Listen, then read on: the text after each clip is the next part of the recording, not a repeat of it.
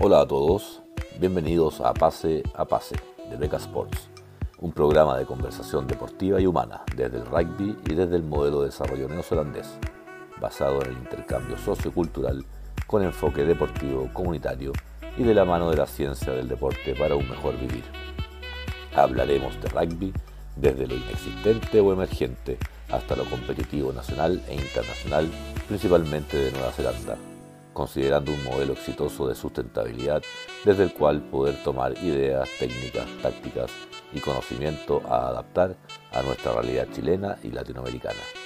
Agradecemos el apoyo de Manukau Institute of Technology, Tongan Barbarian Rugby, Lamitech, Golem, Amity Tours y Green Ticket por apoyar este proyecto de desarrollo humano desde lo deportivo.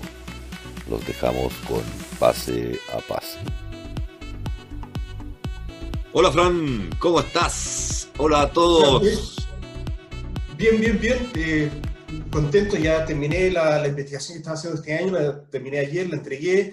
Eh, hoy día en la mañana hablando con, eh, con la Unión de Rugby para ver cómo cuando presento el próximo año eh, en las conferencias que hacen con los, los Rugby Development Officers, así que, no, bien, bien contentos, bien, bien contentos, bien, bastante más aliviados, sí. Entonces, finalmente, tenemos un Fran más relajado. Bienvenidos, igual tiene una, una reunión un rato más, así que parece que va a ser medio corto. Bienvenido a fase 16 de Pase a Pase. ¿De qué vamos a hablar hoy día, Fran? Oye, mira, Pase a Pase, capítulo 16, significa que llevamos por lo menos cuatro meses en el Pase a Pase. Más encima, si me contáis que hicimos el Rugby. COVID, que ahora voy a empezar a, editar esos eso capítulos y subirlos también en el, el, Rugby Air, en el podcast que yo estaba generando el, año pasado.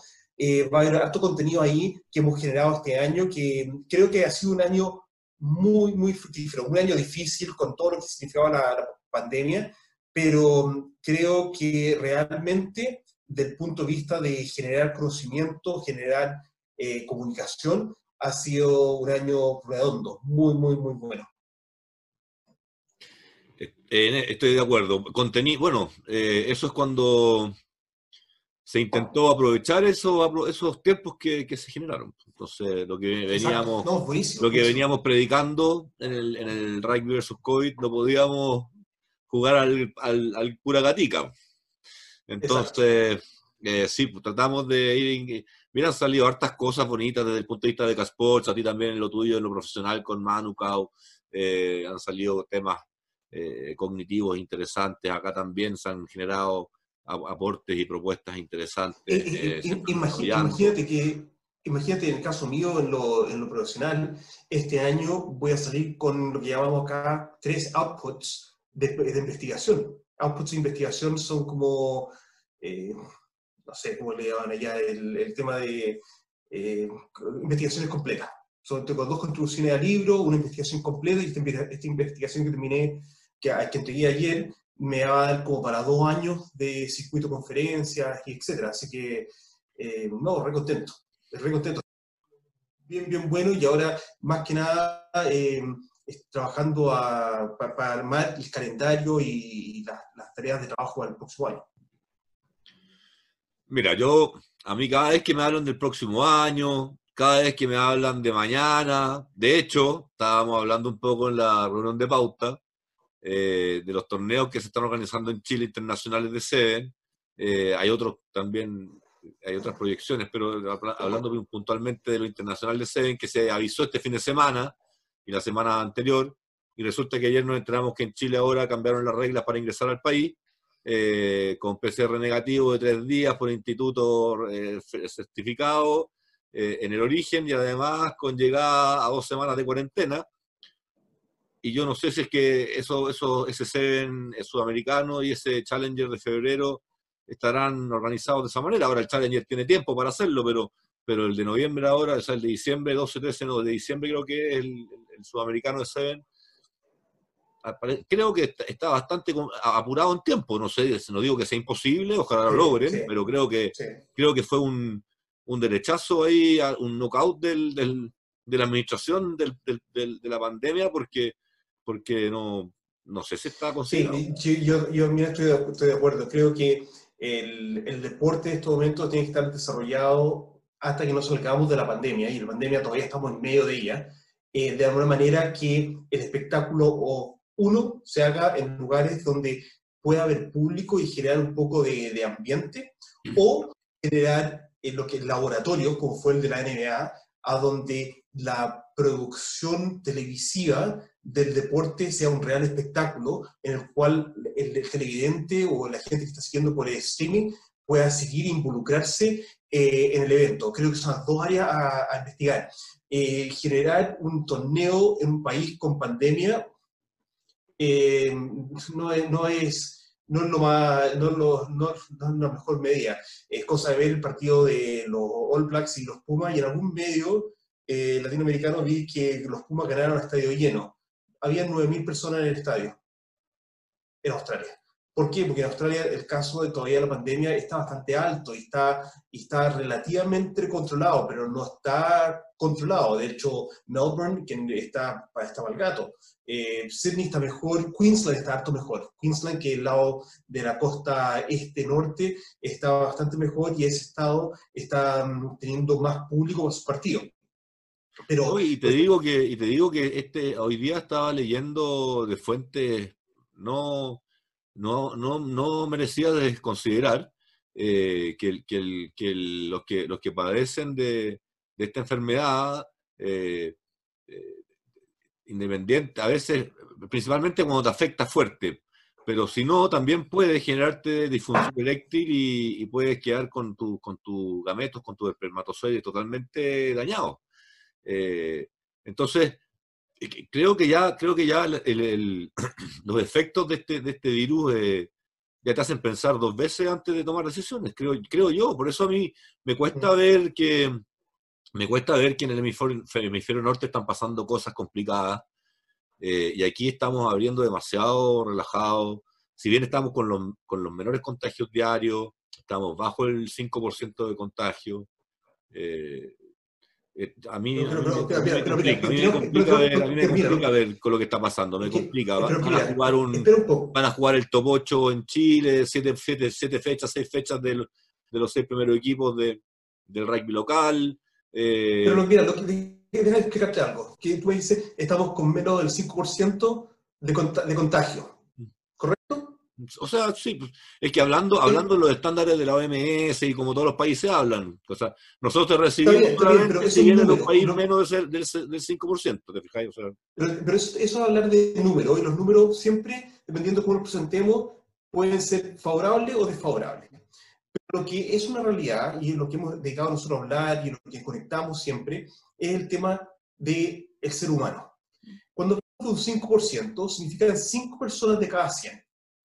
Si nosotros tenemos en nuestro club, por ejemplo, en Chile, dos partidos de rugby este sábado, ¿ya? Dos partidos de rugby. Eso significa que vamos a tener a, por lo menos, 100 personas conglomeradas entre los jugadores y los árbitros. Entrenadores, jugadores y árbitros, que serían dos partidos de rugby en un mismo recinto un día sábado, serían 100 personas. Si tenemos un 5% de contagio, significa que de esas 100 personas que están yendo a ese evento, a esos dos partidos, 5 van a enfermarse. Pero eso, eso aunque, aunque estén todos con un, con un test previo de que se supone ninguno está contagiado porque tienen un PCR negativo, los 100, pregunto yo. Claro, pero, pero es que tienen un PCR negativo. Pero si tú me dices que en la población hay un 5% de contagio, esas 100 personas, como 100 personas, 5 de ellas están en un riesgo de contagio, o ya sea antes o después de, de, la, de la situación. ¿Por qué? Porque estamos generando movilidad de la gente. no, si yo estoy, a ver, yo tengo mi... Yo estoy súper complicado, Fran, porque mi, porque mi hijo está en, eh, tú sabes, juega en Alamni y, y, y, está en el equipo que va a jugar este torneo. Entonces, él ya está en una burbuja. Él, aquí entra con mascarilla, sale con mascarilla, anda todo el día aislado. Él tiene una burbuja acá en su casa. ¿Cachai? Entonces, eh, y están todos los, los, entrenamientos y tienen que hacerse un PCR a la semana, los juegan ante el partido. Entonces, y yo por otro lado, como tú dices bien, desde el punto de vista humano, desde el punto de vista humano, desde el punto de vista humano, yo digo, es innecesario. O sea, yo entiendo las las ansias de los niños por jugar, porque han estado entrenando, todo lo que hemos hablado, pero creo que, creo que si hago una tercera derivada, no es necesario. No es necesario. y, veamos, veamos por el lado del sistema de salud. Y ahí, es donde me complico yo, porque yo quiero que él esté feliz, que disfrute, pero por otro lado también quiero que seamos un, mundo más o menos consciente. O sea, no, sé. ¿Cuánto, ¿Cuánto, vale, ¿Cuánto vale un PCR? Yo no sé porque no tengo, 25 mil pesos creo que cuesta en una clínica, me imagino, no sé, no tengo idea. Ya. Si tú tienes que si, imagínate que el costo de un PCR sea 10 mil pesos, como que alrededor de unos 20 dólares nuestros neozelandeses. Son 20 dólares. Si yo me estoy haciendo un PCR semanal para poder jugar un día sábado. Son 6. Son 6 en total, se supone, para. Ya, eh, son, son, estamos hablando que estamos de 60 mil pesos de gasto, que son como alrededor de 120 dólares de acá. ¿Ya? 120 dólares. Estoy tirando un número así al volar, porque jugar con números es bastante fácil. Esos 120 dólares en un sistema de salud, ¿cuántas posibles vacunas podrían comprar? Entonces estamos gastando recursos, no, sé, tampoco pero a lo que voy yo es al, optimizar nuestro uso de recursos. Eh, este gasto en recursos para sostener una competencia, ¿con qué fin? ¿Qué nos, no, ¿Qué nos reporta? Siendo que ese podría ser un ahorro que se hace en recursos para que efectivamente tengamos la solución a lo que es esta pandemia nosotros acá podemos jugar y no tenemos que hacernos exámenes de COVID porque no tenemos COVID en la comunidad. Y todos nuestros recursos están enfocados a usarlos en la frontera, en los hoteles de aislamiento. No, si te digo, yo, yo, yo te digo, yo no sé, yo estoy, yo estoy, yo no sé, estoy, eh, como decimos acá, de manera coloquial, estoy, conflictuado, porque no, no sé, no, tengo cero opinión en ese aspecto, eh, no, no, no, no, me calza que haya visto bueno para, de parte de las autoridades de esto, insisto, no me calza porque una cosa es que te estén dando permiso para representar a tu país en un potencial eh, clasificación para una olimpiada, entonces tienes que estar más o menos preparado y listo para activarte, pero ya esto de, empezar a, a generar torneos eh, y, empezar a formar, eh, estamos hablando el próximo año de, del primer eh, Liga Nacional de Rugby Profesional de cuatro clubes, partiendo de donde están las sedes de, los centros de alto rendimiento. Entonces yo no entiendo nada, porque estamos planificando sobre un escenario absolutamente contradictorio a todo lo que estamos hablando respecto de la responsabilidad social.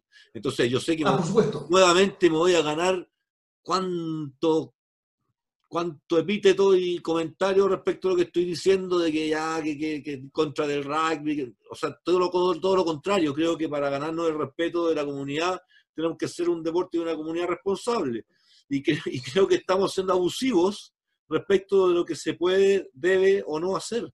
Y ahí... hablando, hablando de competencia, Gustavo, eh, fue muy entendido, lo, el día de la mañana creo que te lo envié, el, el comentario de Senatore, el, el, ex Puma, que habla eh, bastante crítico con respecto a la, a la SLAT, la, la Liga Sudamericana de, de, Rugby, porque él dice, en realidad estamos perdiendo tiempo y recursos porque deberíamos estar fomentando una competencia de clubes fuerte en Argentina.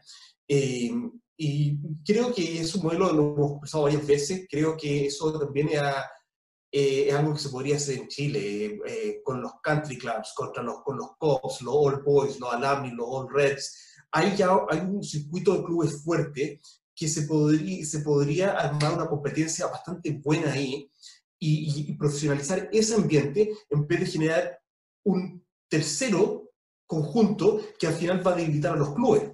Eh, y, eso, y, es algo realmente a, considerar lo que dice Senatore. Nosotros hemos conversado muchas veces que mm. el SLAD sí es, una buena idea para fomentar el profesionalismo del, del rugby, sí, pero no es la única forma de fomentar el profesionalismo. Y, y, en otro contexto, esto se, armó, esto se armó en un contexto sin pandemia. O sea, es que los costos, los tiempos, todo cambia. Entonces, hacer un y no, que pensaba hacer a, lo Copa Libertadores, con viaje para acá, para allá, una locura en términos de costo de todo tipo.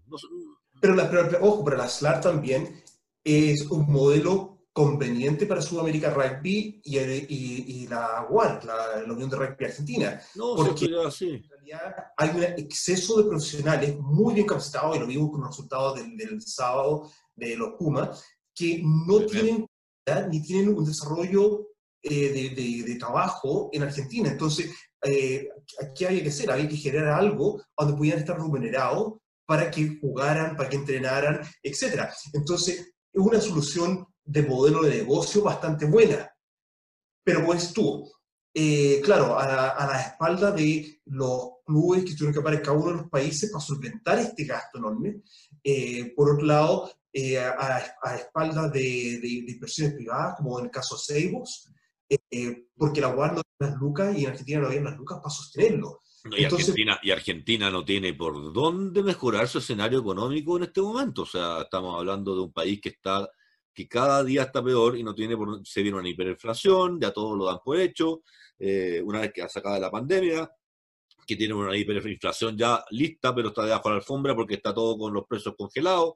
Entonces, en el fondo, eh, es cosa de tiempo para que, para que haya una debacle en Argentina. Ahora, es parte del triunfo, ojo, que es lo que yo te decía, que también lo vamos a conversar, ese, ese turbo, ¿ah? ese turbo extra de los Pumas en el partido de, de representar a un país que está realmente pasándola muy mal. Sus familiares están, están pasando momentos muy complicados en Argentina. Entonces, ellos tenían una responsabilidad más que esa. Y como te digo yo, cuando se la ponen, cuando se traspasa ese, ese turbo a la polera, los tipos, en cualquier disciplina deportiva, los tipos te, te dan un plus, un extra que, que, que, te sorprende, que te sorprende. Como cuando le ganaron una final olímpica a Estados Unidos en, en básquetbol, o, no me acuerdo. ¿Te fijas? Entonces dejaron descalificado un cuarto final, no me acuerdo dónde, pero ganaron a Estados Unidos, a un Dream Team, le ganó Argentina en una Olimpiada. Entonces son cosas que logran de repente con, con este tipo de, de, situaciones y contexto. No, eh, absolutamente. Y creo que ahí vamos a dejarle invitado a, quienes estén escuchando este, este, este podcast, que escuchen el capítulo 15, el TMO número 2 que yo creo, de, de hecho, todavía me gustado, se lo podéis subir a Spotify también, porque en esos 15, 20 minutos que hablamos ahí, hablamos exactamente de qué es lo que está afectando a los All Blacks y qué podía ser el punto que favorecía a los argentinos en este partido. Y esto lo hicimos una semana previa, una semana previa al partido, eh, muy bueno, de hecho lo escuché en la mañana, este STMO, y y fue, y fue bien notable como, como analizamos muy bien el partido y qué, qué, podía hacer, qué podía hacer lo que pasaba con respecto al partido de los argentinos con, contra los, los, All Blacks. Sí, pero mira, interesante esto de los torneos, eh, interesante de que se esté tratando de fomentar el deporte, porque qué bueno que se esté fomentando el deporte. Ahora, pero, Fran, antes de que siga, acuérdate de lo que estaba hablando. Me parece interesante lo que decías tú. Efectivamente, creo que es súper interesante el modelo de un SLAR, pero, pero cuando tú tienes, cuando tú tienes una, un país como Argentina, porque si Chile tuviese la base, la, masa crítica de jugadores en, en, desarrollo y en, en infantiles y, salgan todos los años cientos de cientos de jugadores, eh, eh, eh, entonces tú puedes a lo mejor pensar en, en, que no se te va a despotenciar un club tradicional por hacer un equipo superior en categoría superior en términos profesionales creo que es muy interesante la propuesta tuya de que los mismos clubes que hoy día conforman un top 8, un top 10, eh, pudiesen conformar ese, ese, ese, esa, esa, liga profesional en vez de estar armando una nueva categoría interna, como decías también, que a lo mejor eh, va a generar eh, desgaste, desgaste de los jugadores, porque al final son los mismos los que van a tener que estar jugando en uno en lo otro, y, y, al final se van a despotenciar, en vez de tener menos y mejor, vamos a tener más y menos. Puede ser. Yo no digo, insisto, estoy... y, el tema, y, el tema, y el otro tema es que pensemos también que el, el rugby tradicionalmente ha sido un deporte amateur. Los partidos que reporten, reportan lucas grandes son los partidos internacionales, de selecciones. Eh, eh, claro, hay ligas como la francesa, el super rugby, entre comillas, hasta cierto punto, pero la MLS en Estados Unidos en este momento, pero ojo, en la MLS en Estados Unidos los jugadores también están haciendo harto trabajo de capacitación de entrenadores y, en los colegios, etc. No son, no son jugadores full time. Entonces, el, el profesionalismo del rugby, eh, tenemos que ser bien sinceros, eh, queremos generar el profesionalismo en, la manera como trabajamos, pero lo van a poder vivir solamente del rugby aquellos jugadores o va a estar dividiendo su tiempo un poco como pasa ahora. Entonces, de repente podemos generar, y los argentinos han sido una buena muestra de cómo pudieron desarrollar su rugby a un gran nivel, y vamos, vamos paso a paso, a un gran, gran nivel, sin tener, un gran profesionalismo. Y luego cuando pasaron al Super Rugby, generaron un profesionalismo con los Jaguares, que fue solamente un equipo, eh, subieron un peldaño más, más arriba, pero también considerando de que en los últimos 36 partidos, los Pumas solamente han ganado tres partidos a, países de Tier 1. Por lo tanto, Por eso le digo que eh, todavía falta una consolidación de los Pumas. Hay un turbo entre, entre los encerrados que estaban, lo que, lo, lo, hacia abajo que los miraron, lo, lo, que les pasa en el país, con todo lo que están afectados. y creo que se sumaron muchas, muchos plus que, no tenían los All Blacks, porque los Blacks ya venían de jugar, ya habían botado esa energía de encierro, ya venían con una confianza. Efectivamente, miraron un poco debajo no, por, el hombro, La confianza no está. Ojo, ojo, ojo, ojo, ojo, ojo. La confianza no está en los All Blacks. Y está muy y está muy cuestionado no solamente el equipo, sino el cuerpo técnico y el liderazgo de Sean Kane.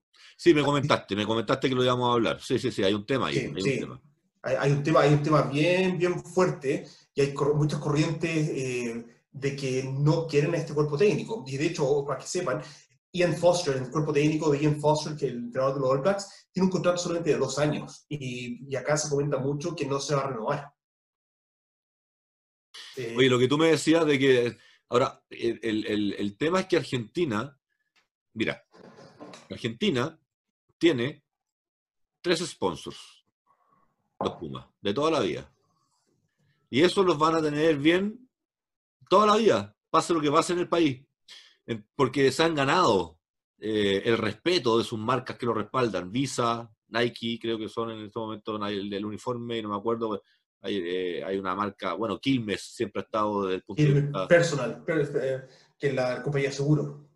Y Quilmes, que está, y, y, hay una marca de auto también, Peugeot, creo que también siempre está. Bueno, tiene sus marcas súper fieles. Entonces, el presupuesto de desarrollo de los Pumas, por cómo se ha enfrentado el proyecto, está asegurado. Esas marcas, no, a menos de que entren en un default económico, las marcas que tienen, que son globales, es muy complicado que pierdan el respaldo y por lo tanto, el, semillero, mientras, mientras Argentina genere rugbyistas, el proyecto Pumas de las categorías infantiles va a tener, va a tener producto, va a tener calidad. ¿Por qué? Porque, porque tienen un sello, porque tienen un estándar, está comprobado, ya esto no es esto, esto, esto conlleva, aunque sean tres partidos de 16, como me decías tú, conlleva igual, eh, conlleva una maestría. Hay una maestría, hay una, ellos alcanzaron un grado de estándar que, que, que, que, sí, no, indudable, propio, digamos. Indudable. ¿Te fijas? Pero, pero, pero eso mira a, a, considerar que han ganado tres. Es decir, tengo una estadística acá. No, yo después digo, yo no tengo idea. Yo ahí te repito nomás. Pero, pero mientras buscas, los Pumas hoy día en Chile, eso es, hoy día tú haces una, un equipo y, y, despotencias los clubes. Imagínate hacer uno en Concepción, entre los troncos, el Jones, que te alimenten un, equipo profesional. no queda el Jones y troncos, queda muy poquito. ¿Te fijas? Eh, en Viña, All Max. Eh, ah, bueno, lo otro que estaba pensando, yo no quiero desmerecer nunca nada, a mí no me gusta pero quedó claro que el, el equipo que jugó Chile en el sudamericano con Argentina es, es, un equipo más C que B. después, del partido All Black, yo creo que hay un, hay un mundo intermedio entre el que vimos, entre el rugby que vimos en los, contra los All Blacks y el que vimos contra el sudamericano en Chile, con los chilenos. Sí, hay un a mí me mucho que me gustó mucho que en el partido del fin de semana vimos a, jugadores de primer nivel que, los Pumas pudieron traer de Europa. eso fue buenísimo. Y, creo que eh, eso también, y tiene harto que ver con las investigaciones que acabo de hacer, eh, uno así de memoria puede inmediatamente ver en, en los Pumas del fin de semana que no estaban los Pumas jugando a la espalda de un Hugo Porta, no estaban jugando a la espalda de un Clery, no estaban jugando a la espalda de un Felipe Contepomi, estaba Matera, estaba Kramer, estaba Montoya adelante, después estaba Sánchez, estaba Cueli, eh, después estaba eh, Del en, eh, atrás. Habían, a través de la cancha, a través de los 15, habían jugadores que estaban jugando a un nivel mucho más alto, con un liderazgo en cancha mucho más fuerte, que hace la, hace la gran diferencia en cómo eventualmente se levanta todo un equipo para, para, enfrentar un duelo de la manera tan perfecta como lo hicieron, porque la verdad el desempeño, el partido fue, fue muy, muy interesante de, verlo. El control que tuvieron los Pumas fue notable, pero el partido fue muy apretado. Fue muy apretado. Fue, un partido, fue un partido que se ganó, que, que, el ganador metió un try y no sé cuántos penales. Exacto. De hecho, en, la, única, en la única categoría que los All Blacks le ganaron a los, a los Pumas fueron en tries. Porque los, los All Blacks metieron dos tries y Argentina metió uno. Pero. Exacto, y, eso, y eso eh, raramente, y, y más encima que los puntos los meta todo un jugador. O sea, fue un triunfo bien, bien raro, fue un partido bien raro, por eso digo que, que apeló a mucho extra. Hay mucho extra ahí, yo creo. Hay mucho extra. No, no, mira, yo, yo creo que por primera vez vemos a un equipo argentino de que ejecutó perfectamente el plan de juego. El, otra estadística, hubo tres line breaks, rompimiento de línea en todo el partido. Dos fueron de los Pumas y uno fue de los All Blacks, que fue en el último try de Cleo Clark, que ya en el minuto 80. Entonces, el primer scrum fue los 30 minutos, 28 minutos. Exacto. El primer scrum. Y, el, y, el, y, el, y, lo, y lo comentamos la semana pasada. a los 14, no me acuerdo, pero fue muy avanzado el primer tiempo, el primer scrum, muy avanzado los Pumas no perdieron, no perdieron scrums, no perdieron lineouts. Los All Blacks perdieron lineouts y perdieron scrum. Eh, entonces, la diferencia fue que tú, en tu desempeño como equipo, puedes tener un, equipo, un partido extraordinario, un partido extraordinario cuando cometiste un error y tuviste un rendimiento en, tus diferentes categorías de un 80%, que significa que a lo mejor cometiste uno o dos errores, que fue la, el caso de los All Blacks cometieron uno o dos errores, pero los argentinos no cometieron ninguno. No, y la, y la patada, la patada del 10, la patada del 10, insisto, All Black, eh, que iba a buscar el line ahí al lado del ingol y se le metió a ese Exacto. a, ese nivel, a ese nivel esa no lo así. Mejor sacarla 10 metros antes el ingol, pero sale. No, no, no, no, se te puede ir por dentro el ingol, esa pelota, por atrás. No se te puede ir por atrás.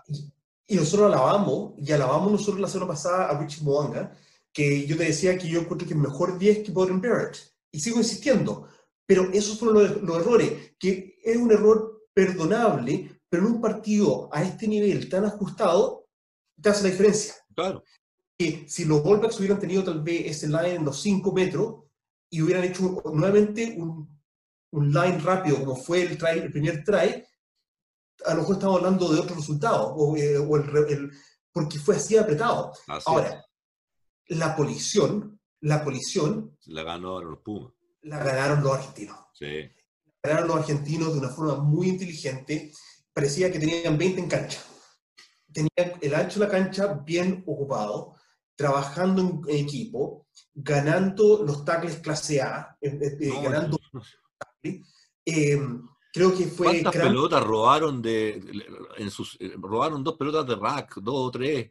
Eh, y, con, una personalidad, la actitud, la actitud en el jaca, la actitud en el jaca de los Pumas, el, interesante, interesante cómo se les vio. Interesante cómo se les vio.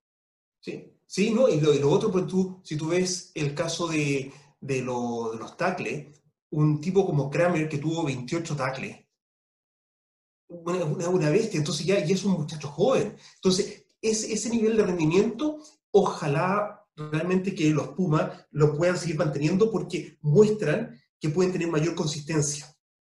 Muestran que tienen, que tienen todo para tener mayor consistencia en el Tier 1. Que no cada, que, todos los años ganen un partido en Sudáfrica, un partido a los Wallabies, o un partido, en este caso, un partido a los All Blacks. No, yo creo que en este momento, si pueden tener un partido con ese nivel de perfección, pueden tener otro partido que pueden cometer uno o dos errores y así todo tener un rendimiento muy alto y, ganar más consistentemente a equipos como Sudáfrica y Australia. Pero ahí va nuevamente en la ejecución, porque como dijo Checa, los argentinos la tienen, tienen todo para ser exitosos, pero va en la ejecución, y eso es algo que en la teoría de coaching eh, hablaba mm, eh, John Wooden, que fue el entrenador de UCLA en la década de 60, que ganó 12 títulos nacionales con UCLA y fue el entrenador de grandes como Kareem Abdul-Jabbar, que él hablaba, ustedes pueden saber mi libreto entero de jugadas en el equipo de básquetbol. Y solamente necesito tres. Lo importante es que también ejecuto mi jugada. Y, así ganó 12, ganó, es, el entrenador que más torneos nacionales ha ganado en el básquetbol universitario en la historia de Estados Unidos. 12 eh, en un periodo de 15 años. Eh, ¿Por qué? Ejecución. Pero era un entrenador que, que, le enseñaba en el primer entrenamiento del año al equipo, le enseñaba y entrenaba con los jugadores cómo aprovecharse la zapatilla y cómo ponerse los calcetines. ¿Por qué? Porque dijo, yo no quiero que ninguno de ustedes por ponerse mal el calcetín o amarrarse mal la zapatilla, tengan una ampolla en el pie o se rueden un tobillo que no pueden seguir entrenando para poder jugar un partido. Me, me pusiste melancólico, Fran. Porque me acordé en, las escaleras de donde pasaban las liebres del colegio, una vez en, educación física, y nos sentaron a todos y nos dijeron, se sacan todas las zapatillas y los calcetines y nos muestran los pies. El buen deportista no puede tener garras, tiene que tener uñas bien cortadas para evitar que se encarnen, para evitar lesiones, para esto, para lo va, Y nos pasó eso también, nosotros tuvimos esa experiencia. Sí, yo me acuerdo. Yo me acuerdo, nosotros también. Entonces sí, estoy de acuerdo. Bueno, es parte de ser maestro, es parte ya cuando dejas de ser entrenador, es parte de, es parte de tu mensaje, de tu propósito de estar eh, es darle una base para que después todo lo que tú les transmitas les parezca lógico, tienes que partir así. Porque si no, después siempre están como cojos, así como que ah, puede que no les... en cambio, así tú desde el principio te cachan al tiro que eres un tipo que exiges desde lo básico. Exacto, exacto. Oye, eh, vamos a ir a un, vamos a ir a un, a un, break. Sí, pues vamos a un break. Llevamos, sí, tenemos un buen, un buen periodo y después retomamos con los temas que ya anticipamos acá en la primera parte. Vamos a, profundizar en, vamos a profundizar en lo de en lo de los torneos que se vienen en Chile y un par de temas más. Ya, estimado, abrazote. Vamos, Lemo.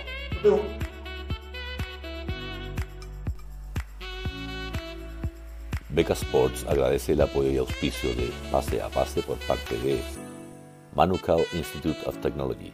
Es nuestro partner natural desde el comienzo, cuando hace algo más de tres años desde Nueva Zelanda nos contactaron para ver cómo hacer un proyecto de intercambio sociocultural basado en la sustentabilidad, el deporte y la ciencia del deporte. De ahí nace Beca Sports con su misión, filosofía y motivación.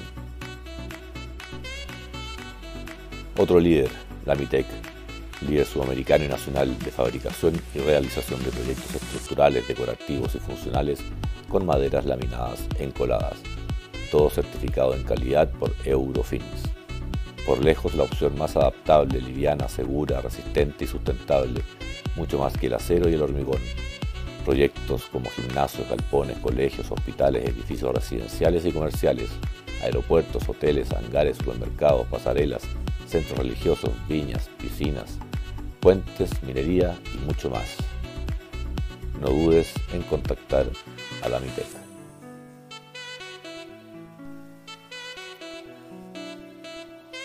Golem es una nueva marca chilena con la que compartimos parte de nuestras misiones y motivaciones, la de ayudar a masificar el deporte entregando implementos de calidad al alcance de todos. Se vienen grandes noticias y promociones para que puedas tú, tu club o equipo tener la flamante pelota con costuras a mano y oficial del CEN Juvenil Macay 2020 que siempre quisiste. Agradecemos también y damos la bienvenida a Green Ticket ellos son una empresa de asesoría en innovación en sustentabilidad. Combinan hallazgos de la ciencia y megatendencias, detectando el colectivo de influencia que inspire y permita a líderes a impulsar el cambio dentro de sus organizaciones, dentro de sus cadenas de valor y a través de los mercados. Ayudan a sus clientes a tomar mejores decisiones, a integrar la sostenibilidad en su negocio y crear soluciones innovadoras Su objetivo es inspirar a, a las organizaciones a que lideren el camino a una economía sustentable. Como ellos bien dicen siempre, la historia detrás de un producto vale mucho más que el mismo producto. Agradecemos también a Amity Tours, tour operador chileno con 17 años de experiencia en turismo aventura sustentable y seguro. Son miembros de ATA, Asociación Internacional de Turismo Aventura. Su expertise es en naturaleza y el destino de los lagos y volcanes. Todos profesionales del turismo y expertos en satisfacer las expectativas de los turistas más exigentes del mundo. Han adaptado seis de sus mejores programas para los turistas chilenos una vez las condiciones así lo permitan. Seguimos con esta conversación y muchísimas más. Gracias por su importante atención. Eso nos permite seguir trayendo más apoyo nuevo al rugby y deporte nacional. Ya volvimos, Fran. Volvimos, volvimos, volvimos. Estamos de vuelta, estamos de vuelta. Estamos de vuelta, estamos de vuelta, estamos contra el tiempo. Tenemos 35 minutos para conversar el segundo tiempo. Buenísima, Oye, eh, volviendo un poco a los partidos y, y estadística, cuando uno ve un partido, eh, lo que dominaron los Pumas para mí fue el, el, el tempo, el ritmo del partido. Eh, lo, los All Blacks no impusieron ellos el ritmo, que es súper importante como aprendizaje de sacarlo, de buscar el ritmo, que, con qué ritmo se está jugando. Y de hecho, nosotros ayer en la reunión que teníamos de, de, de First of Team, eh, le hablaba yo al nuevo entrenador sobre el, el, el, sacar durante el partido el ritmo para poder tomar determinaciones de qué teníamos que controlar. Y algo que, que tenemos que poner en, en, en, puesta en marcha para el próximo año es de sostener, un, de sostener ritmos de 4 a 4 minutos y medio. Eso, eso que, que no lo logramos el año pasado. Bueno, hay diferentes formas de establecer ritmo eh, de cómo se está jugando y está, se está ejerciendo control del partido. El control del partido no solamente se ejerce a través de la posesión de la pelota. Y en el caso de los argentinos, ellos marcaron las pausas, ellos aceleraron en, el, en la parte defensiva, eh, eso, y incomodaron eh, a, lo, a los All Blacks, y los All Blacks pisaron el palito. El, el, gran, el gran comentario de Matera que dijo, necesito respeto porque yo estoy jugando por mi país. Gran comentario en, en decir, yo estoy marcando el ritmo, porque fue él el que pegó el manotazo. Entonces, entonces en realidad, él, el que primero que no había respetado era él, pero, porque él, él salió corriendo a enfrentarse, entonces estaba bien el árbitro, pero el comentario Matera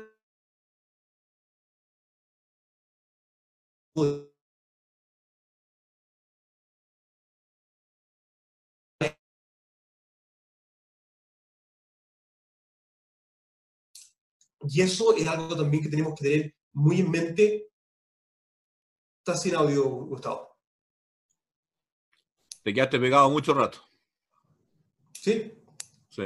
No sé, eh, quedaste lo, que, lo, que de Matera, que... lo de Matera, de ahí se, se quedó pegado. Sí, no, lo que hablaba es que Matera estuvo, estuvo muy bien, porque en ese diálogo, a pesar de que él había sido responsable de él no respetar porque él había pegado el manotazo, eh, pero él decir que yo no podía, ustedes no me van a dictar las reglas a mí acá, yo, nosotros, yo estoy eh, poniendo las reglas del juego. Y eso fue muy, muy clave. Y por otro lado, los All Blacks, y ese es el cuestionamiento del liderazgo en este momento de los All Blacks, es no se pudieron adaptar.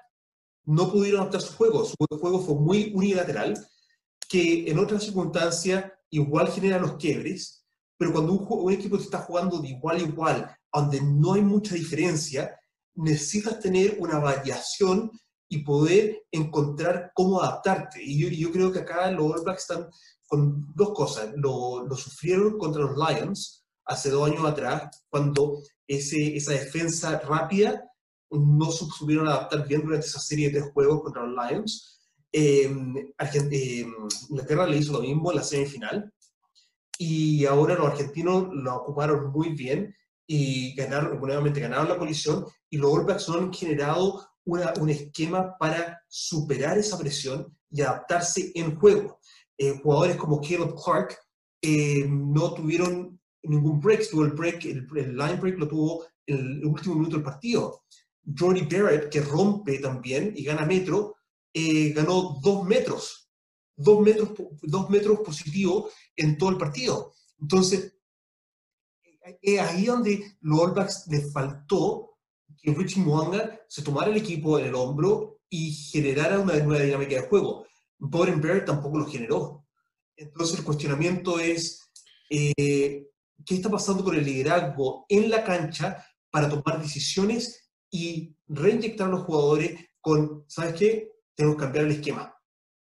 Y ahí está el cuestionamiento. Yo, yo comparto contigo, comparto contigo que, que no, no, pudieron, no se subieron nunca el tren los All Blacks. No, desde el minuto 6 agarraron ritmo los argentinos, pusieron el ritmo a su pinta y los All Blacks no, no, no, no digo que no hayan intentado de proponer, pero no, no, no lograron, la verdad, eh, fructificar en sus intentos. Eh, cometieron muchos errores, como tú dices, perdieron muchas pelotas en el rack, eh, no sé si muchos, pero tuvieron no con, los Pumas creo que no tuvieron ningún no con. Entonces, todas esas cosas al final terminan sumando cuando tienes un partido como este dices tú que, que finalmente los detalles son los que generan estos, estos, estos, estos, estos resultados que, que, el, gran punto fue, el gran punto, el gran punto fue el tema de los penales. Cometieron 10 penales. Ese fue. Y eso es lo que hablábamos solo sobre los mapas de juego. No, porque estaban incómodos. Es que los, los Blacks, cuando, eh, los Blacks cuando no están, cuando no se, no logran participar al menos mientras tienen el balón en, poner el ritmo, eh, se complican. Se complican. Mm. Eh, en general, porque, porque no están acostumbrados a que los incomoden. Exacto, y, el, y, ese, es el, y ese es el tema, que los errores y la disciplina, la disciplina fue de diferentes, disciplina fue de diferentes jugadores. Entonces, es ahí donde el liderazgo dentro de la cancha no pudo remontar que los jugadores ante lo, cómo deberían estar jugando sin caer en esta, en esta, esta, esta reacción ante de lo incómodo que te pueden hacer los argentinos en el partido. Entonces, mucho que sacar para los All Blacks, porque por otro lado, jugaron, no jugaron mal. Hicieron todos sus tackles. Eh, la, genialidad de, de, Nico Sánchez, que pasó, pateó la pelota por arriba, genialidad, que se aplaude. Y después fue un buen rebote, que él dejó la pelota, pero los tackles... fue, un rebote, fue un rebote que generalmente es no con. Porque fue un rebote en la canilla del primer atacante que venía, en teoría, si le daba un poquito más arriba al bote, le pegan el dedo y se va para adelante como no con, porque le pegó en la canilla. Entonces, eh, eh, no, es, no, era, no, es lo normal, por eso te digo, y más encima pie cambiado dentro, o sea, con el pie interno, digamos. pero ojo, que igual hubiesen ganado los, igual hubiesen ganado los Pumas sin ese try. Sí, o sea, es probable, es probable. No, porque, porque queda, este, el marcador hubiese sido 15, 18. Sí, no, no, pero no, ese try, ese try vale, vale, por, vale por 10 minutos siguientes de superioridad emocional.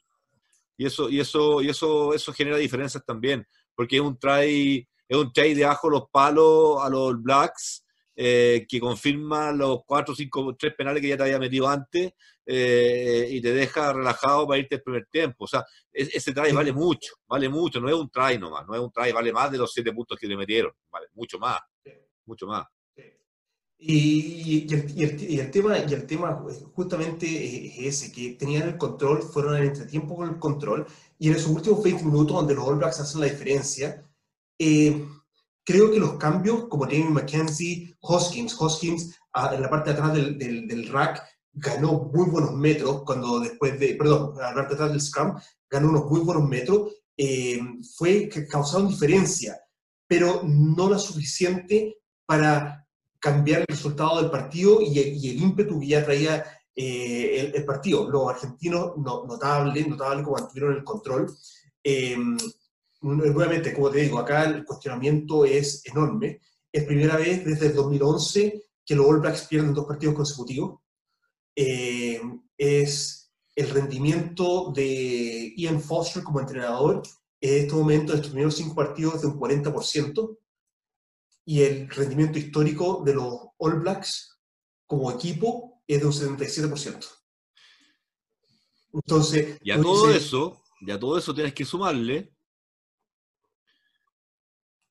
lo insoportablemente eh, desconcentrador, no sé cómo se dice, que es el cantorreo de los hinchas argentinos durante los últimos 20 minutos del partido, que no están acostumbrados los neozelandeses, nadie, a ese tipo de cantorreo, porque es un cantorreo eh, uh, uh, uh, eh, mareador, eh, hincha bola, te, te, genera una desesperación, ¿te fijas, no? Y, y, eso también, y eso también eh, eh, le afectó en los últimos 20 minutos para, para, poder lograr una concentración mayor, porque cometieron los mayores errores, los cometieron los últimos 30 minutos del partido. Y, la, y la, verdad es que el, público no fue numeroso, fueron 9.000 personas, pero, pero 9.000 personas que había un buen contingente argentino. Eh, y, y, un equipo de los All Blacks que no había tomado el liderazgo del partido. Porque eso fue, ejecutar lo que tenían que ejecutar, bien cometieron errores también, pero igual un partido que podía estar bastante cerca en, en cuanto a, quién, cómo se podía generar la diferencia de quién iba a ganar. Pero el control de Argentina fue lo rotundo versus un, equipo que no encontró la manilla del control durante el partido, estaba reaccionando solamente. Y nuevamente lo que hablamos la semana pasada, que es el tema de, de la colisión. Eh, y yo, por ejemplo, crítica inmediata a Patrick Tupodoto, el, uno de los locks de los All Blacks. Con el tamaño de él, no puede ser que no sea un hombre relevante en el partido. Él debería ser una persona que te gana metro en, el, en, la confrontación, te gana metro en el tackle. Eh, está pegado en el suelo, no, no, no, no, generó, no, generó, no generó metraje. Caleb Clark si es que no le generan movimientos en la cancha, no va a tener la posibilidad de generar, generar no, ahí, ahí, ahí, tú no, yo no sé, yo no soy técnico, insisto, pero se notó. A Clark le hicieron marca personal. La estrategia, el, el 10% de la estrategia de los Pumas fue anular a Clark. Pero, lo que pasa es que con la defensa. No, no directamente, ¿ah? no directamente, sino como tú dices, eh, e, evitando que le llegaran balones con, con uno y medio de diferencia. Pero, eh, y, eso, y, mira, y, lo, voy a, lo, voy a, explicar porque ojalá que hayan jóvenes que estén jugando que piensen, que, que escuchen esto. ¿Por qué es tan importante esa defensa como equipo que suba rápido? Porque si yo recibo, si yo recibo la pelota en este momento acá, y yo parto corriendo, o vengo corriendo y recibo la pelota acá, mis primeros dos o tres metros no son a toda máquina yo, mi, mi, mi, mi velocidad y cómo me enderezo para correr y encontrar mi ángulo para entrar, va, se, se, va a generar en los 5 a 10 metros. Pero si esos 5 metros de distancia para, de, entre recepción y mi corrida y mi confrontación se me está cerrando, ¿qué pasó? Nunca agarré velocidad. Mi velocidad es parte de mi impacto y los All Blacks nunca tuvieron impacto. ¿Por qué? Porque la corrida de la defensa fue mucho más fuerte, que generaba que eso tuviera más impacto que mi corrida ofensiva.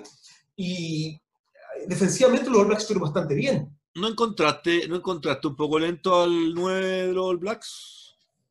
Yo creo que por ah, eso, yo creo que por eso en el, durante el partido eh, enfocaron como tres o cuatro veces al, no, disculpa que yo de nombre no sé nada, al reserva.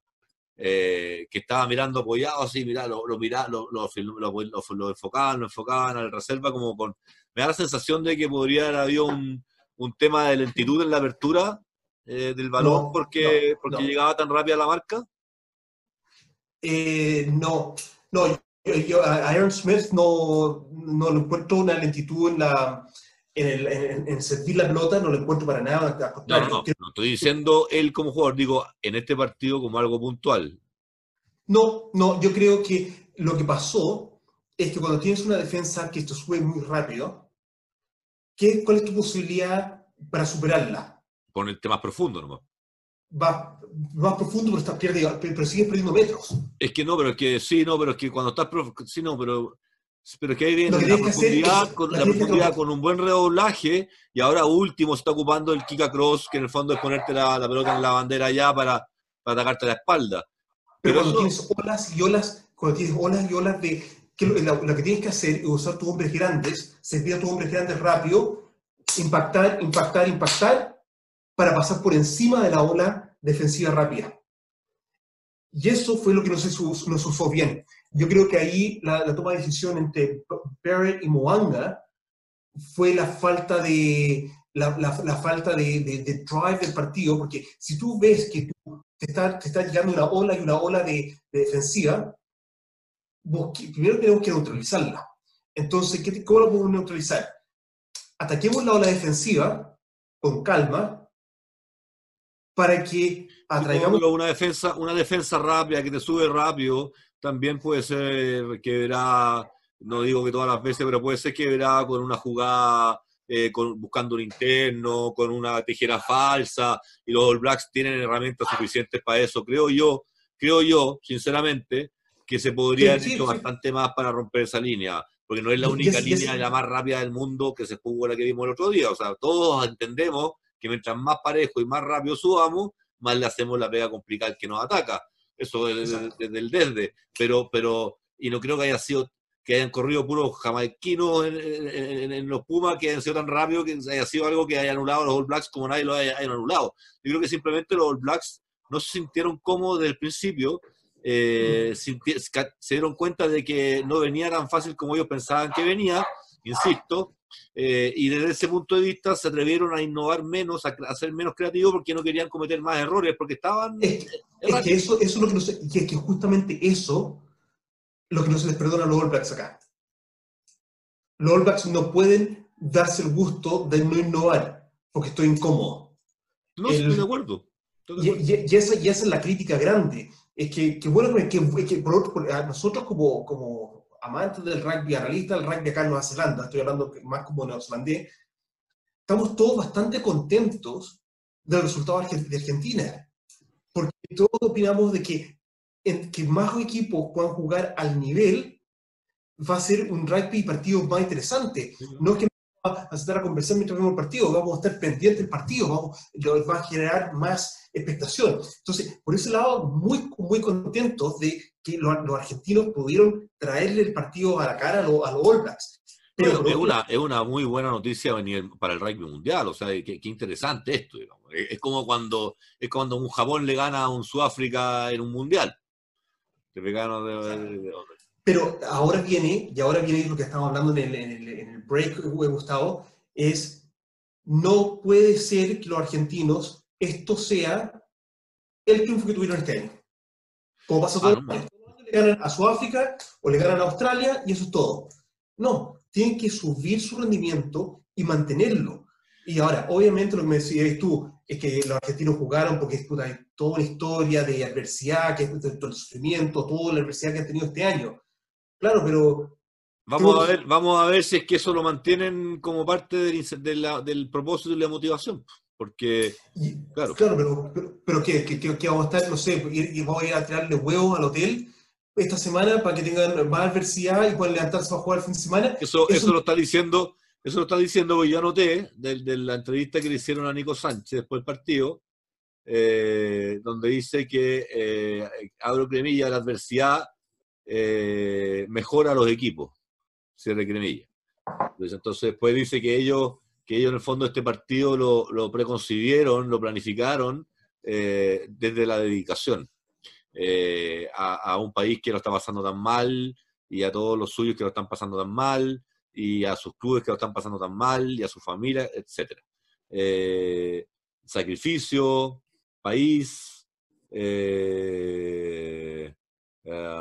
eh, eh, etc.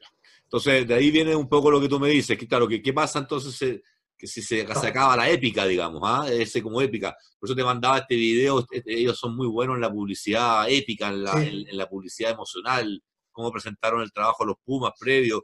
en el fondo se lo mostraron a los cabros en el camarín eh, o, en, una charla motivacional eh, y de ahí, se, de ahí se, se, filtró a las redes sociales. Eso tiene que ser parte, parte, de un motivacional. Pero ¿qué pasa con, con nuestra gente en Chile? Con nuestros muchachos que juegan en los clubes. ¿De qué nos sirve como ejemplo que la adversidad nos levantó para poder jugar? Y jugar como nunca antes tenemos que tener, no sé, pues, a, a, cuatro gallos generando adversidad toda la semana para levantarlo con una motivación externa No, no, por eso te digo, yo no, yo no digo eso. Eh, por eso te digo, yo creo que la épica siempre ha, ha generado impacto en los resultados deportivos eh, hollywoodenses. Digamos, hay, hay contenido de, de, eso. Por supuesto, pero la sostenibilidad, especialmente en el momento que está el rugby chileno que está creciendo, se están generando, se está generando estructura, etcétera, no puede ser en base a adversidad, no puede ser en base a soy el pobrecito, tiene que ser en base a yo poder autodesafiarme a mejorar continuamente. No, y, sobre todo, yo, yo confío en este proyecto, porque yo fui parte de cómo se, cómo se gestó y se creó este proyecto. De eso se trata. Eh, eh, tal como tú dices, no, no, no, eh, es un, no es el incentivo ese, digamos, no, hay incentivos positivos y negativos.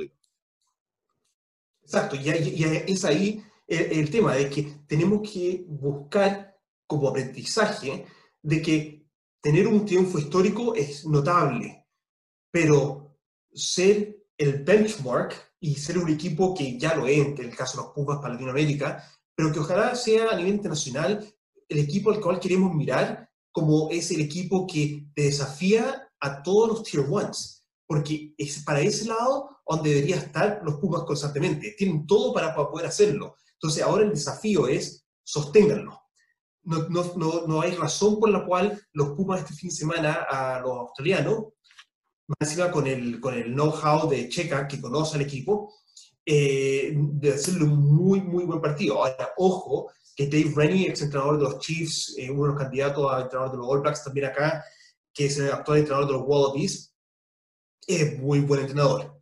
Y la, y la preparación de estas dos semanas que han tenido descanso para este partido debería realmente eh, eh, tener un buen planteamiento. Solo acá todos pensamos que Dave Rennie puede tener un muy buen partido planteado por parte de los Wallabies a, Argentina, pero ojo que los Wallabies también tienen muchos jugadores jóvenes que no tienen un trajín de, de rugby internacional a nivel Tier 1. Si los Pumas pueden traer la intensidad que mostraron esta semana en cuanto a jugar como Tier 1, Tier 1, eh, le puede hacer el partido muy, muy difícil a los Wallabies. Yo creo, yo creo que los Wallabies tienen varios factores a favor, porque ya perdieron el factor sorpresa, que se llevaron los All Blacks. Eh, los Pumas ya en alguna medida están, están, están eh, pueden seguir sedientos de, sedientos de, de, triunfo, pero creo que ya esa, esa sed de sangre yugular ya no la tienen, creo yo, porque instintivamente, no. instintivamente no es lo mismo llegarle a jugar a los All Blacks allá después de estar encerrado ocho meses al segundo partido. Eso es la cosa que yo creo, ¿ah? que yo creo. Por eso ahí está el staff técnico, que es el que finalmente esa, esa, esas cosas naturales del, del, del humano que, que, que, las traspasas al juego es, es parte de, de, la pega tuya, del staff. Sí. Eh, nivelarlo para que entre competitivo como si fuera el último partido de su vida, ¿te fijáis? E, eso es. Digamos. Pero lo que tiene muy fuerte Argentina en este momento, que yo creo que bueno, puede destacar ante los Wallabies, es lo que llamamos acá la espina, la, la columna vertebral. Sí, sí, no, sí, sí. Montoya, Matera, Kramer. Sí. No, son... Sánchez y Moff, Chocobar estuvo bastante buen, pero sí. del Gui, y, del Gui y, y Moff atrás. No, si fue, mira, jugaron todos su mejor rugby. Hay, hay, hay, seis, siete jugadores que forman la, la columna vertebral, no que son jugadores que están en la elite, elite mundial. Y, y Unimov, no lo vimos tanto, pero su manejo desde atrás para defensivamente agrupar al equipo y hacer la pega fue tremenda, fue tremenda. Del Gui, la cantidad de tackles que Del Gui metió también. Eh, adelante, Matera, Kramer y Montoya. Y después los dos strike, strikers que son ahí entre Coelho y, y, Nico Sánchez, eh, organizaron todo el equipo. Entonces, yo creo que esa madurez que hay ahí, a pesar de que hay algunos jugadores que son bastante jóvenes, como el caso de, de Kramer, pero esa madurez que hay ahí de conocimiento del juego, de conocimiento del impacto y de manejo del juego, puede ser bastante relevante. Yo creo que en el caso de los Wallabies, eh, tienen, que, tienen que golpear a, a Cueli. Tienen, tienen, que golpear, tienen que golpear a Cueli en los primeros cinco minutos fuerte para dejar de estabilizarlo. pero con Matera y Kramer protegiendo su 9, eh, va, a ser, eh, va, a ser, va a ser una tarea bastante difícil. Sí. Llegando al, final. Sí, ya nos quedan cinco minutitos o cuatro minutos para seguir cerrando. Yo quería felicitar a, mm, una, como un minuto de, un minuto de licencia, un minuto de confianza.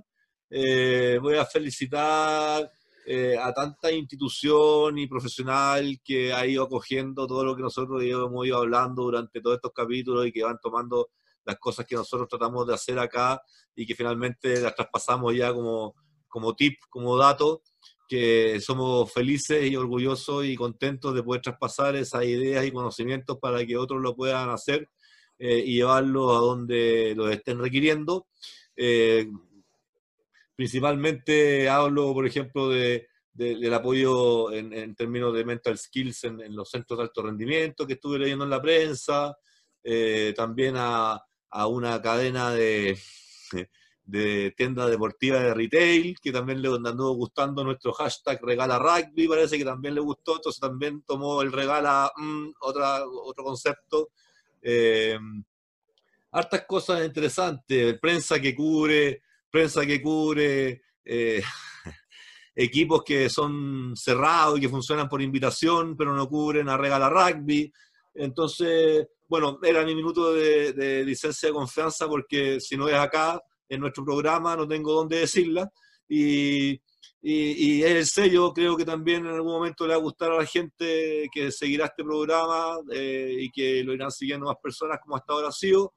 Eh, pero tenemos que dar ese sello y ese sello ese, que, que, no nos quedamos callados, tratamos de decir las cosas como son, eh, aunque se pongan colorado, rojo, sin faltar el respeto, pero, pero ya pasamos la fase en donde nos daba como entre frustración y lata que no nos dejaran aportarles desde nuestro trabajo, sino que simplemente a ustedes les gustaban las ideas y las hacían ustedes a su pinta después y la vendían como propia. Bueno, que les vaya muy bien, insisto, felices de que les sirvan y que les gusten. Eh, vamos a seguir trabajando igual, porque aunque en Chile nos haga la pega, nosotros vamos a seguir haciendo igual. Así que bienvenidos, todos los que quieran, todos los que quieran tomar nuestra idea y expandirla y, promoverla, eh, aunque sea como propia, porque aquí está el registro de que no lo son.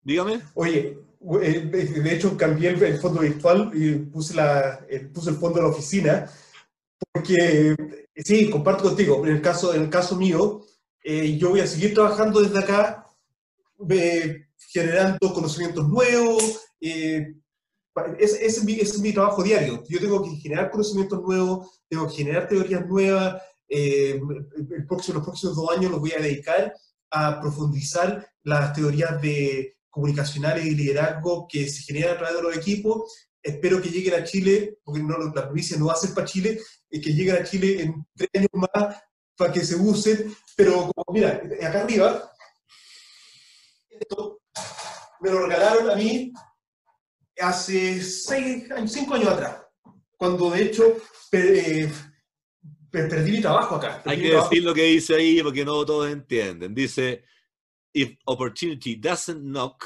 si la oportunidad no te toca la puerta, build the door, construye la puerta. Entonces, en el fondo es notable, porque cansa lo que estábamos diciendo. Mira, yo también no voy vuelto, no tengo libros que mostrar nada, porque ya están acá. Eh, pero, pero aquí tenemos campañas que estamos bien, José, nos viene, yo no quiero contar nada, tú ya sabes, ya estuvimos conversando hoy día, se viene una posible campaña muy linda, muy linda. Ya estamos hablando en la planificación. Eh, esta semana tenemos lo de los vasos también con, con el Old School, que están listos los diseños. mira, estamos haciendo cosas muy buenas, así es que tú de lo tuyo, yo de lo mío, vamos a seguir aportando como hasta ahora. Exacto. Que resultan en productos tan buenos como Regala Rugby, Rugby Sustentable, campañas, e iniciativas y propuestas para, para todos. Pero el mensaje, el mensaje que yo siempre hago invitaciones a quienes nos escuchan, el mensaje, la invitación es, ¿sabes qué? Eh, seguir tu propio camino y y, intentar cosas nuevas, independiente de cómo, de cómo te resulten, de las puertas, la nueva puerta se va a construir en alguna parte. El tema del letrero ese, me lo regalaron mi mismo equipo acá, me lo regalaron hace 5 o 6 años atrás, cuando perdí mi pega acá, porque redujeron los números, y en el cargo que estaba me, era justo el único que se fue. Y bueno, me fui a trabajar a otra, otra politécnica, después me, llamaron y volví acá a integrar mi equipo, pero volví en otra capacidad. ¿Por qué? Porque, porque se construyó una puerta. Yo seguí trabajando, seguí en mi mentor skills, seguí trabajando con el mundo rugby, seguí haciendo mi, mi trabajo hasta que la puerta se, se construyó nuevamente. Y, y, muy, muy cómodo, y, me encanta estar acá, y de hecho me dolió, me acuerdo que me dolió mucho cuando me, me fui de acá esos dos, tres años, eh, por, eh, por, el hecho del entorno en el cual estoy. Pero nunca hay razón para no generar desafíos para uno y construir nuevas puertas, que no nos dejen que esa... Ahora, el tema es que lo que hemos visto en Chile, no se construyen nuevas puertas, se, se van y se compran, o se sacan de alguna otra parte y se usan acá. Pero en el caso mío, yo soy constructor, yo construyo, construyo puertas, eso yo me he dedicado mis últimos 10, 12 años. De eso se trata, por eso te digo que en el fondo la, yo estoy no sé, yo sé, yo digo, estaba acostumbrado, no sé de dónde, porque no, no conozco el lugar donde así tiene que haber sido, pero yo imaginaba que cuando uno llegaba con propuestas interesantes, la idea era sumar, porque a todos, los que alguna vez tuvimos clases de administración en la universidad, de empresa, lo primero que te dicen es tratar de evitar duplicar esfuerzos. Eh, eh, eh, ergo, ser eficiente. Por lo tanto, eh, cuando uno llega con ideas acá, con ganas de ser eficiente, de aportar y beneficiar de manera multisectorial y multiactor, y eso aún así no gusta y prefieren, prefieren hacerlo sin sumar, sino que duplicando, ya no tenemos nada que hacer. O sea, ya, ya, por eso te digo, ese, ese, ese es la bisagra que, que finalmente tenemos que dar vuelta como sociedad para que, para que la poca plata que hay en el país cunda. Ya, Gustavo, te dejo porque tengo sí. reunión en sí. encargado de prensa del instituto. Tuvo bueno el break. Oye, eh, bueno, la próxima semana espero tenerte con más tiempo. ¿eh? Ya, ya entregaste la cuestión, así que se acabaron las excusas ahora. Ojo, eh, ojo, y esto, y esto, ojo, no solamente para ti, Gustavo, sino para todos en Chile. A mí me paga el sueldo MIT, por lo tanto va a tener la prioridad MIT en cuanto a mi disponibilidad de tiempo. Así que Oye, sí, espérate nomás cuando seamos, más, cuando seamos más famosos, voy a andar persiguiendo. Ya, chao. Lo va. Te digo. Un saludo a todos, a todos los que se van. Ya nos vemos, chao. Chao, chao.